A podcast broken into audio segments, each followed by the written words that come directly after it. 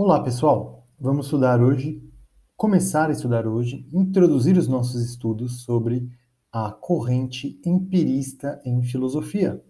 Vamos começar falando aqui sobre o primeiro que pode ser considerado propriamente um empirista, o John Locke.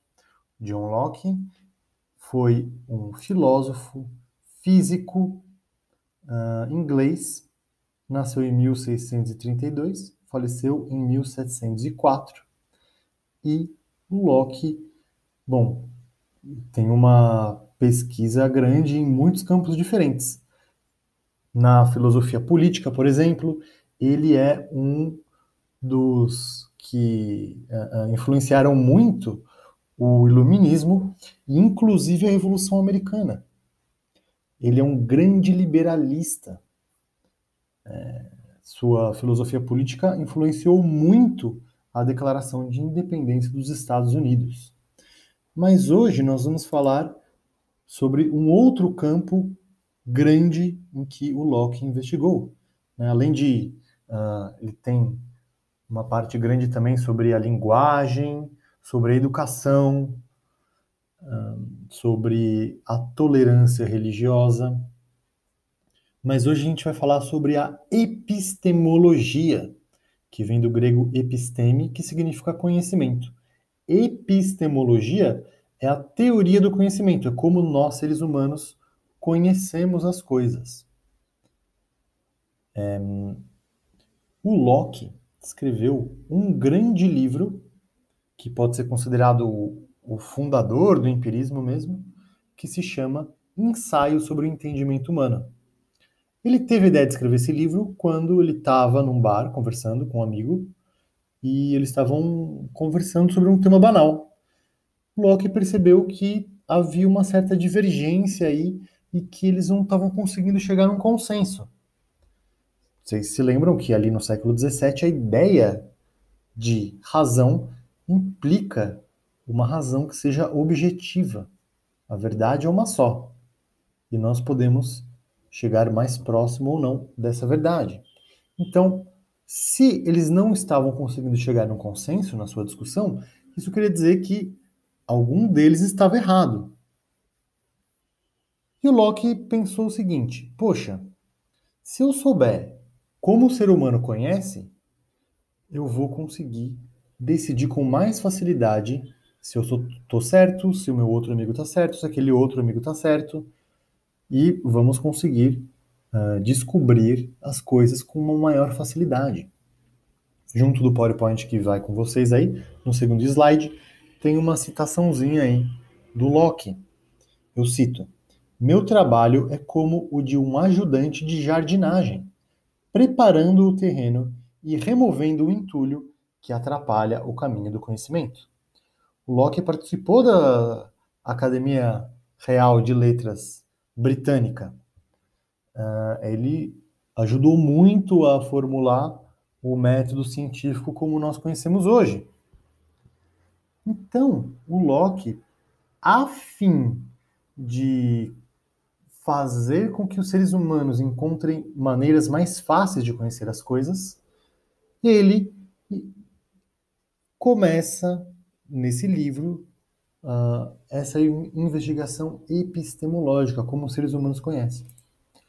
O Locke ele vai criar então um modelo empirista, anti-especulativo e anti-metafísico de conhecimento. Isso quer dizer o quê? O conhecimento não vai ele não vai buscar explicações metafísicas para como nós conhecemos ou especulativas ele vai buscar compreender o conhecimento humano a partir de uma abordagem muito próxima à sensibilidade. O Locke, como todos que vieram depois do Descartes, né, no século XVII, adota a concepção cartesiana de ideia. As ideias representam algo na nossa mente. As ideias são representações mentais de coisas que existem fora da mente o termo aí utilizado pelo Locke, as ideias stand for things outside our minds. Todos, então, no século XVII ali, estão partindo dessa compreensão ontológica e epistemológica das ideias como entidades mentais que representam coisas fora da nossa mente. Assim, apesar de Locke adotar essa concepção cartesiana de ideia, ele critica o inatismo cartesiano. Ele vai dizer que não há ideias inatas. Todas as ideias, que são representações, são derivadas e encontram sua origem na percepção, na percepção sensível, em primeiro lugar. Uh, na, no terceiro slide, tem mais uma bela citaçãozinha do Locke. Eu cito para vocês: os objetos externos fornecem à mente as ideias das qualidades sensíveis, que são as diferentes percepções que produzem em nós. E a mente fornece ao entendimento as ideias de suas próprias operações. Isso quer dizer o quê? Basicamente, se vocês leram bem essa citação, há dois tipos diferentes de ideias. Ideias de qualidades sensíveis que existem em objetos externos à mente. E nós temos essas ideias a partir da percepção. Mas há um outro tipo de ideia que é aquele tipo de ideia que a mente fornece ao entendimento a partir das próprias operações mentais. Quer dizer o quê? Quando a gente percebe, por exemplo, um computador, a gente tem a ideia da cor, a gente tem a ideia do formato, e o nosso entendimento, a nossa mente, vai juntar uma ideia com a outra para formar a ideia desse objeto computador. A nossa mente opera ligando a ideia de forma com a ideia de cor, com a ideia de textura e unificando todas essas qualidades sensíveis num único objeto ao qual nós damos o nome de computador. Dessa forma, o Locke vai afirmar que não existe ideia inata. Todo conhecimento resulta da maneira pela qual a gente elabora os dados perceptíveis, os dados de qualidades sensíveis que existem fora a mente e quando a mente, como que distanciando-se de si mesma, objetificando-se, reflete sobre as suas operações mentais. Aqui vale a pena um parêntese a respeito dessa palavrinha tão cara à filosofia que é a reflexão. O que significa reflexão? Bom, de uma forma geral, a gente pensa que a reflexão uh, significa o pensamento. Sim, é verdade. Mas por que a gente usa essa palavra reflexão para quando nós estamos encadeando ideias umas com as outras para formar uma cadeia de pensamentos? Reflexão, no sentido mais concreto possível, significa aquilo que reflete. Certo? O que é que reflete? O espelho reflete. A reflexão, nós utilizamos a palavra reflexão para pensamentos, porque quando nós refletimos, nós como que nos distanciamos de nós mesmos em pensamento e observamos os nossos pensamentos com uma certa distância. O que, que é necessário para vocês observarem a imagem refletida de vocês no espelho? Se vocês encostarem a testa e o nariz no espelho, vocês conseguem ver a imagem de vocês? Não, não conseguem. Todos nós precisamos de um certo espaço, de um distanciamento entre nós e o espelho para conseguirmos ver e contemplar a nossa imagem refletida. É por isso que nós utilizamos a palavra reflexão aplicada ao pensamento. Quando nós refletimos, nós realizamos essa, esse distanciamento de nós mesmos. E, assim, essa é a segunda fonte das ideias, quando a mente afasta-se de si mesma e observa como ela procede. Como é que ela liga uma ideia com a outra para gerar a ideia de um objeto unificado. Vou juntar então a ideia de cor, com a ideia de formato, com a ideia de textura, com a ideia de gosto, com a ideia de som, num único objeto ao qual eu chamo computador. Isso quer dizer o que então, pessoal? Que não existem ideias inatas. Repito, a concepção de ideia é a mesma do Descartes, assim como vai ser para todo mundo no século XVII. Ideias representam coisas que existem fora da mente. Entretanto, diz-nos o Locke que essas ideias elas encontram a sua origem todas na percepção ou quando a mente reflete sobre suas próprias operações mentais. O que isso quer dizer, pessoal? Que a mente é uma tábula rasa, é um papel em branco.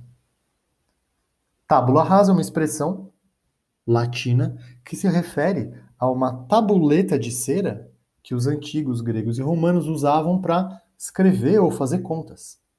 Tem uma tábua de cera, você faz um risco ou aplica uma certa pressão nela e a cera vai uh, aceitar né, este sulco, essa pressão, e vai ter um declive na tabuleta de cera. O Locke vai dizer que a nossa mente é como uma tábula rasa, é um papel em branco. E as nossas ideias vão aos poucos habitar esse papel a partir das percepções que nós temos. Assim, a origem das, das ideias, de todas as ideias, é a experiência. E a experiência possui duas fontes, tanto externa, que se referem aos objetos que existem fora das nossas mentes, objetos aos quais nós temos acesso por meio da percepção, percepção, né, os cinco sentidos perceptivos: visão, audição, tato, paladar e olfato. Então, essa é a primeira fonte das ideias. A segunda fonte é a experiência interna, aí dada pela reflexão, quando nós refletimos sobre os nossos processos mentais. De maneira geral, então, o empirismo, empirismo, palavra grega que significa experiência sensível. O empirismo uh, vai dizer que não existem ideias inatas. Todas as ideias vêm da percepção ou da experiência interna, quando a mente reflete sobre si mesma. É, então, a percepção nos liga ao mundo exterior, o que possibilita um conhecimento indutivo, probabilístico. Conhecimento que pode ser acessado por nós por meio do método científico que realiza experimentos e tira médias gerais a partir de um procedimento indutivo. Por outro lado, a outra fonte de conhecimento, que é a reflexão, gera tipos de conhecimentos dedutivos, como a geometria e a aritmética. Como conhecimento dedutivo, estes conhecimentos são necessários. 1 mais 1 igual a 2 é impossível que um mais um seja diferente de dois. E assim por diante, vocês já estão carecas de saber. Então, rapaziada, vale a pena aqui um, uma observação geral sobre a diferença entre empirismo e racionalismo. Ambas as escolas filosóficas vão acreditar que o conhecimento se refere a algo que existe de uma forma objetiva. Lembram-se da separação que o Descartes realiza entre o subjetivo e o objetivo? O objetivo, o objeto, é uma coisa completamente objetiva, completamente separada dos seres humanos. Nós, seres humanos, encontramos uma série de formas pelas quais nós podemos conhecer esses objetos. E daí depende do método.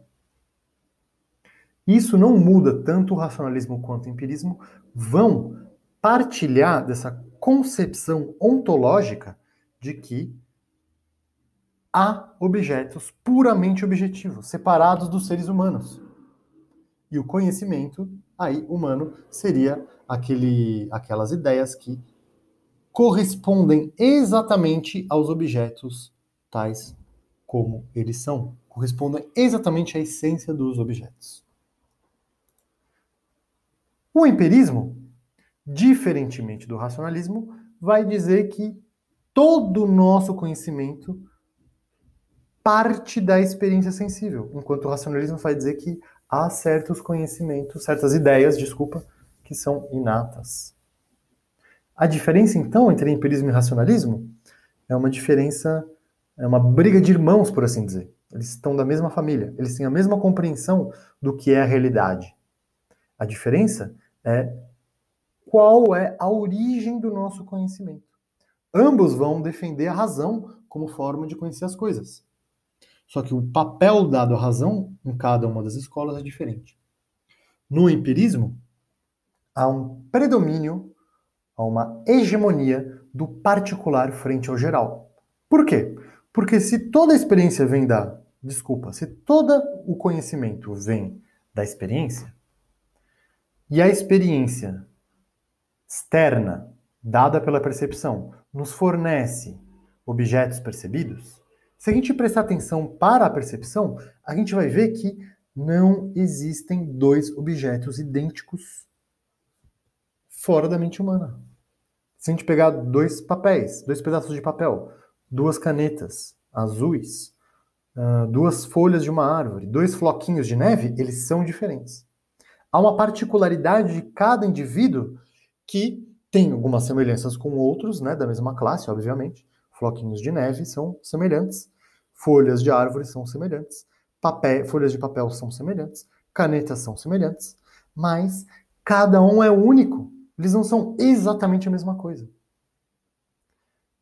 A realidade, então, por mais que ela seja objetiva, para os empiristas, vai ser compreendida como estritamente particular e individual. A realidade é a do objeto particular. Não existe uma realidade geral. Aí é mais uma diferença em relação aos racionalistas, que vão dizer que esse geral existe. Por exemplo, o gênero ave ou mamífero para o empirista, não existe. Para o racionalista, existe. E compõe a essência, por exemplo, do totó, o cachorro.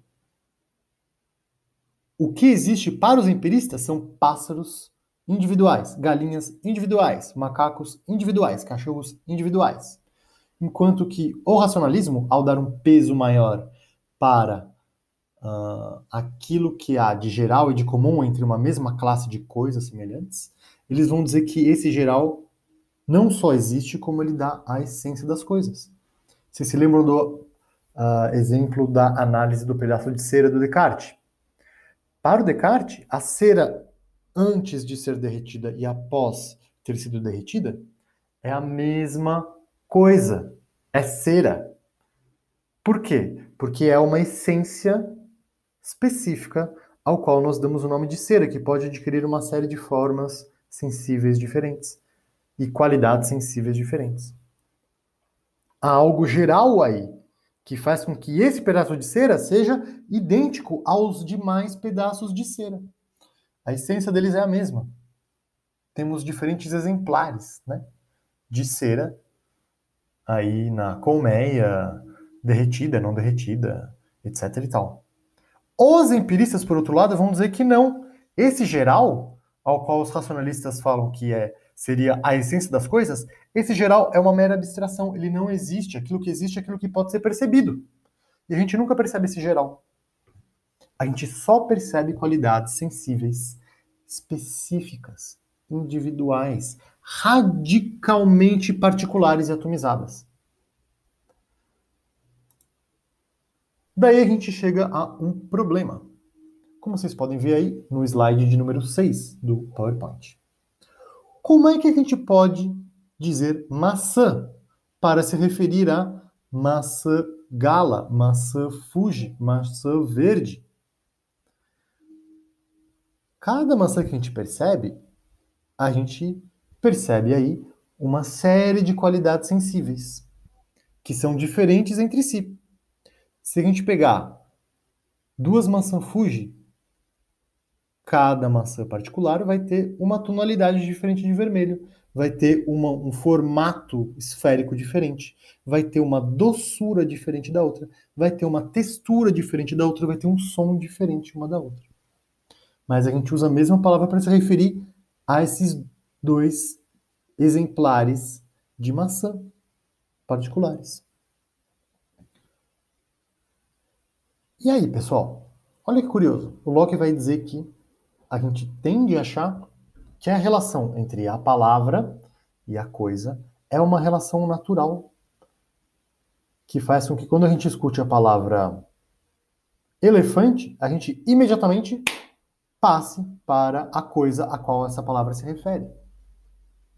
Mas, diz-nos o Locke, essa relação entre palavra e objeto, e coisa e o referente, é puramente convencional. Não tem nada que ligue uma coisa na outra. Então, o que é a percepção? Vocês percebem a maçã? Vou deixar vocês pensarem por um segundinho. Obviamente que não. Ninguém percebe a maçã. A gente percebe as qualidades sensíveis específicas dessa desse indivíduo ao qual nós chamamos maçã. Eu percebo este formato esférico, este gosto adocicado, este som meio abafado, esta textura meio lisa. Mas eu não percebo a maçã. Eu percebo essas qualidades sensíveis particulares e atomizadas e que não tem nada a ver uma com a outra. Por essas propriedades serem constantes, quer dizer, a maçã não vai se transformar em roxa de uma hora para outra. Há uma constância. Ela se mantém no formato esférico. Ela se mantém na cor vermelha. Ela se mantém no gosto doce por um longo período de tempo, a não ser que ela comece a decompor, né? Daí já é outra história. Mas eu percebo a constância das mesmas qualidades sensíveis e a conjugação dessas qualidades para uma unidade, que unificaria todas essas qualidades sensíveis. Mas essa unidade a gente não percebe. O Descartes nos diz que a gente percebe com o olho da mente. O Locke vai falar: aquilo que a gente percebe é ou com a visão, ou com o tato, ou com a audição, ou com o olfato, ou com o paladar. Não existe isso de uma percepção da mente. Alguém já percebeu que alguma ideia com a mente? Não. Só por analogia a gente pode, a gente pode dizer que a gente percebe alguma coisa com a mente. Mas a gente, estritamente falando, percebe aquilo que é sensível, aquilo que a gente toca, ouve, uh, sente o gosto, o cheiro, escuta. Então, no slide de número 8, vocês podem ver aí aquilo que nós podemos perceber que é a cor, o odor, o volume, a forma, a textura, o som, o gosto e tantas qualidades sensíveis quanto forem possíveis imaginar. Isso é diretamente percebido pelos sentidos. A gente percebe também que essas qualidades sensíveis se mantêm constantes ao longo do tempo. A gente percebe que elas convergem, que elas estão meio que entrelaçadas uma na outra em cada objeto particular. E esse entrelaçamento apontaria para uma unidade. Mas essa unidade é imperceptível. É essa unidade ao qual nós damos o nome de maçã. É impossível perceber a unidade da coisa. Eu percebo o foco perceptivo, a tendência que essas qualidades têm de apontar para uma unidade que as unificaria. Unidade que seria aí a essência que os racionalistas dizem perceber com a mente.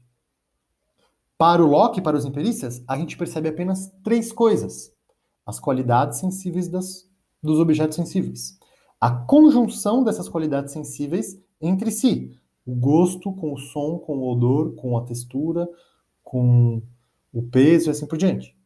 E a gente percebe a convergência de cada uma dessas propriedades para uma unidade, mas a gente não percebe a unidade. Assim, ao observar uma série de objetos com qualidades sensíveis que são semelhantes, que têm uma cor mais ou menos semelhante, uma forma mais ou menos semelhante, um sabor mais ou menos semelhante, assim por diante, a gente cria uma palavra geral para se referir a esse conjunto de coisas que são uh, uh, partilhados pela mesma classe de objetos. Essa palavra se referiria à essência, mas, uma vez que a origem das ideias é a experiência, a experiência aí sendo a experiência externa, pela percepção, ou a experiência interna, pela reflexão, toda a ideia que nós podemos ter vai ser reduzida àquilo que nós podemos perceber pelos sentidos perceptivos ou aquilo que a mente pensa, observando como a própria mente opera, de modo refletido. Então, a gente não tem acesso a essa unidade que unificaria todas as qualidades sensíveis. Essa posição filosófica se chama nominalismo, como vocês podem ver no décimo slide do PowerPoint. Nominalismo é a posição filosófica que vem lá da Idade Média, inclusive, que vai dizer que não existem essências. O que existem são características particulares, qualidades sensíveis, atomizadas individuais. É isso que existe. Só que essas qualidades se encontram sempre conjugadas entre si, num objeto. Um objeto em relação ao qual nós utilizamos uma palavra para poder nos referirmos a ele. Essa palavra apontaria para uma essência, mas como a gente não percebe essa essência, a gente não pode dizer que ela exista. Afinal de contas, cada lápis é diferente entre si, cada cadeira é diferente entre si. E a palavra, assim, uma, sempre geral, né? Obviamente. Quando eu falo computador, eu posso usar essa mesma palavra a diferentes objetos individuais, aos quais nós chamamos de computador, que possuem qualidades sensíveis semelhantes entre si, mas são diferentes. Então, a gente cria esse nome, essa palavra geral, para nos referirmos a essa ideia abstrata que não existe na realidade. Neste sentido, ave não existe. O que existe é o papagaio ao qual dou o nome de Josefildo, por exemplo. É aquele exemplar individual de papagaio que existe. A palavra papagaio não se refere a alguma coisa que tenha existência, já que tudo aquilo que existe é o que podemos perceber, e só percebemos coisas particulares. Essas ideias abstratas, às quais as palavras gerais se referem, elas não existem, elas apenas existem na mente como uma convenção para facilitar a nossa vida, para que a gente possa de melhor forma viver, viver de uma forma mais fácil, poder, podendo nos referir a um, uma série de objetos diferentes, porque tem características semelhantes. Mas aí, essa facilidade prática né? Imagina se a gente não tivesse palavras gerais, se a gente tivesse uma palavra individual para cada coisa que existe. Ia ser uma loucura, não é? Uh, então, há uma facilidade aí dessas palavras gerais, dessas ideias abstratas. Mas há um problema, que é o quê? Elas empobrecem a realidade e nos levam ao erro, nos conduzem ao erro, pensando que essas ideias abstratas se, refer se refiram a algo que exista na realidade. Não, não existe. Assim, o empirismo, de uma forma geral, estabelece uma relação muito específica entre a percepção e a linguagem. A gente não pode conhecer as coisas na essência delas, naquilo que elas são de uma forma verdadeira e real. A gente só conhece coisas individuais. A gente não tem acesso à unidade da coisa nela mesma, só às suas qualidades sensíveis qualidades sensíveis, que vale a pena a gente notar. Retomando aqui o Galileu, lembram-se do Galileu? As qualidades sensíveis, essa é uma distinção que o Galileu faz e que o Locke adota. As qualidades sensíveis se dividem em duas. As qualidades sensíveis se dividem em duas qualidades primárias, que são aquelas relativas ao tato, forma, extensão, volume, essas qualidades são completamente objetivas. Por quê? porque independente do indivíduo humano, elas são as mesmas. Este computador tem um formato retangular para mim, para qualquer pessoa que o perceba. Hoje, amanhã, depois de amanhã. É aí, nas qualidades primárias, que se encontra o conhecimento objetivo. Temos também as qualidades secundárias: cor, gosto, som. São qualidades que são percebidas pelas nossas mentes. Não estão na coisa, mas é este contato da coisa completamente objetiva e material e a nosso aparelho perceptivo que gera em nós as diferenças de cor, por isso que existem daltônicos. É a mente do daltônico que não capta da mesma forma que a maioria das pessoas. Gosto, som, mesma coisa. Ah, e até inclusive a questão de saber se aquilo que eu chamo de vermelho é a mesma cor que vocês chamam de vermelho. Mas não importa, porque nós usamos a mesma palavra para se referir e dá certo, né, do ponto de vista empirista. Uh, os comentadores divergem se essas qualidades secundárias existem nos objetos, mas as nossas mentes, de uma forma individual, distorcem eles, ou se essas qualidades secundárias existem apenas na mente.